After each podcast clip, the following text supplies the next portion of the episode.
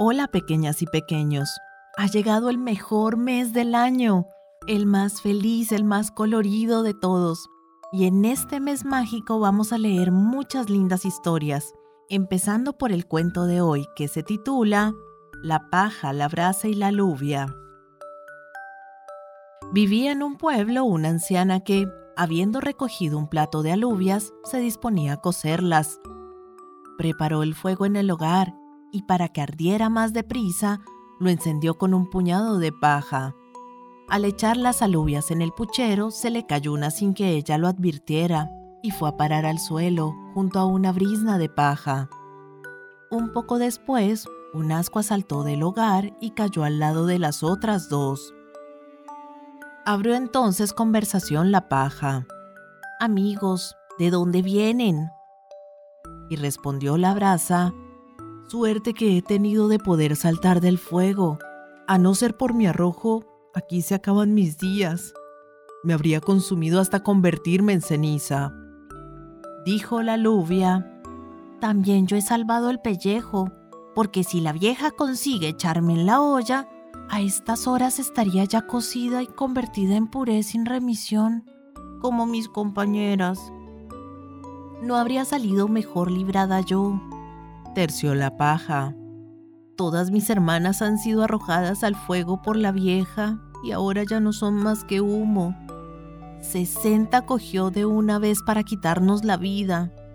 Por fortuna yo pude deslizarme entre sus dedos. ¿Y qué vamos a hacer ahora? preguntó el carbón. Yo soy de parecer, propuso la aluvia, que puesto que tuvimos la buena fortuna de escapar de la muerte, sigamos reunidos los tres en amistosa compañía. Y para evitar que nos ocurra aquí algún otro percance, nos marchemos juntos a otras tierras. La proposición gustó a las otras dos y todos se pusieron en camino. Al cabo de poco llegaron a la orilla de un arroyuelo, y como no había puente ni pasarela, no sabían cómo cruzarlo pero a la paja se le ocurrió una idea. Yo me echaré de través y haré de puente para que vosotras paséis. Se tendió la paja de orilla a orilla, y el ascua, que por naturaleza era fogosa, se apresuró a aventurarse por la nueva pasarela.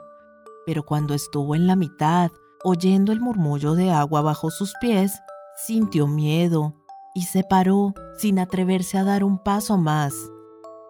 La paja comenzó a arder y se partió en dos, cayó al arroyo, arrastrando al ascua que, con un chirrido, expiró al tocar el agua. La aluvia que prudente se había quedado en la orilla no pudo contener la risa ante la escena, y tales fueron sus carcajadas que reventó. También ella habría acabado allí su existencia, pero quiso la suerte que un sastre que iba de viaje se detuviese a descansar a la margen del riachuelo. Como era hombre de corazón compasivo, sacó hilo y aguja y le cosió el desgarrón.